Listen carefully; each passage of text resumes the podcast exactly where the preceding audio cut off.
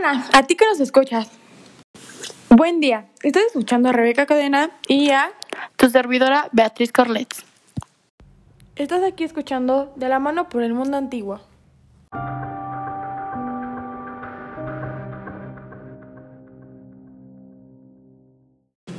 Para introducir el tema es importante definir y hablar un poco acerca de la Guerra Fría y lo que fue. La Guerra Fría fue un entrenamiento político, económico, social, ideológico, militar e informativo iniciado tras finalizar la Segunda Guerra Mundial entre el bloque occidental, que es el occidental capitalista, que fue liderado por los Estados Unidos, y el bloque del este, oriental comunista, liderado por la Unión Soviética.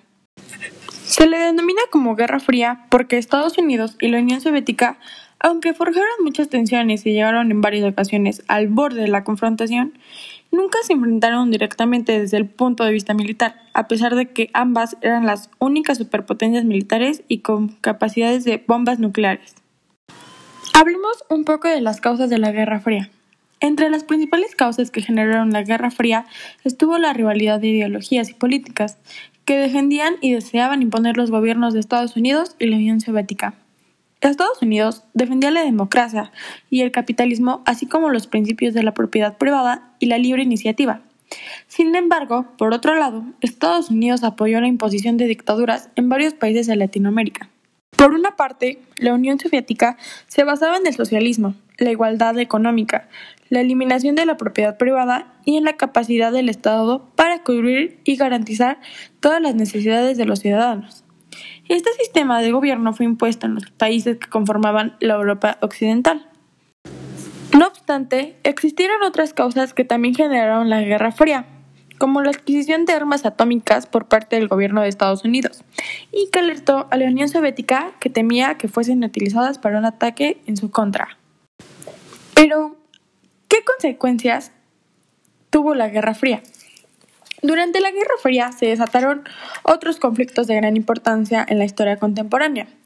Entre estos, la construcción del muro de Berlín, la guerra de Vietnam, la guerra de Afganistán, la revolución cubana y la guerra de Corea, como las más importantes.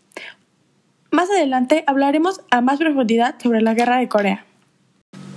Pero hablemos profundamente de la guerra de Corea, uno de los momentos culminantes de la Guerra Fría.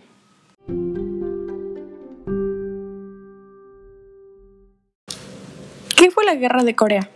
La Guerra de Corea fue un conflicto bélico entre Corea del Sur y Corea del Norte, ocurrido en el marco de la Guerra Fría, entre los años 1950 y 1953, debido a diferencias políticas.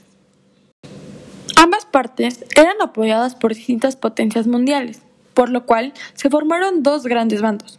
Corea del Sur, que fue apoyada por las fuerzas militares de Estados Unidos, Corea del Norte, apoyada por las fuerzas militares de la Unión Soviética y la República Popular de China. La Guerra de Corea fue uno de los conflictos bélicos más catastróficos de la historia, ya que entre sus víctimas se encontró el 15% de la población de Corea del Norte. Antes de que estallara la Guerra de Corea, luego de la Segunda Guerra Mundial, la Unión Soviética y los Estados Unidos habían acordado dividir Corea en dos partes.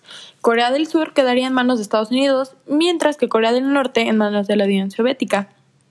Luego de esta decisión, se llevaron a cabo algunos diálogos diplomáticos con el objetivo de reunificar a Corea.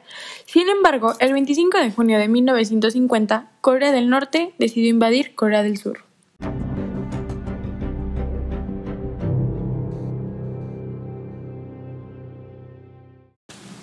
Ante esta invasión, Estados Unidos acudió a defender Corea del Sur y en tan solo dos meses logró detener las invasiones del norte.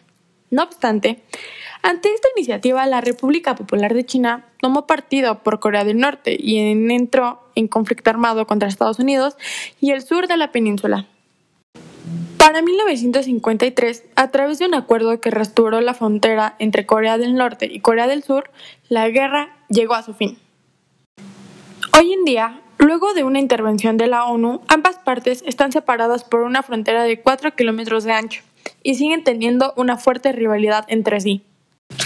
Lamentablemente, la violencia y el caos que hicieron esta guerra es una de las más sangrientas de la historia, con más de 3 millones de muertos. Fuerte división social por ideales políticos, los cuales enfrentan a las dos Coreas hasta la actualidad. Las ambiciones territoriales y la fuerte ideología política de las superpotencias que apoyaran los bandos fue de gran alcance. Y a todo esto, ¿quién ganó la guerra de Corea? Se considera que la guerra de Corea no tuvo un ganador, ya que mediante un acuerdo entre los bandos se logró finalizar el conflicto de tres años de duración. Ante la inminente amenaza del uso de armas nucleares por parte de los Estados Unidos y la República de China, el ejército norcoreano se rindió. Luego de varias negociaciones por intereses territoriales, se firmó un armisticio en julio de 1953 que indicaba el fin de los conflictos armados. De esta manera es que se acordó entre ambas partes evitar los conflictos militares y trazar entre ellas una frontera. Hasta el día de hoy no existe un tratado de paz que finalice con una tensa relación política entre las dos naciones.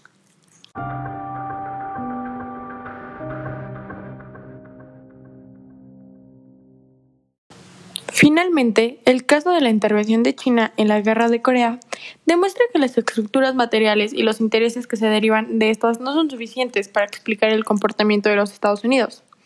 En este caso, el constructivismo nos surgió una visión más amplia sobre los factores que determinaron el involucramiento de China en el conflicto. De esta manera, al incorporar el peso que las identidades de los actores y las percepciones al entorno de estas nos permiten generar una explicación en el que ir o no a la guerra con las consecuencias que ésta representaba para China en el contexto particular en que se encontraba el gobierno se vuelve menos mecanicista y menos reproduccionista a los factores materiales. Por lo tanto, al introducir el enfoque teórico constructivo constructivista en la comprensión de China y la guerra de Corea en el contexto de la Guerra Fría, es posible asumir una explicación más en sintonía con la complejidad del ser humano y los factores que están detrás de su toma de decisiones.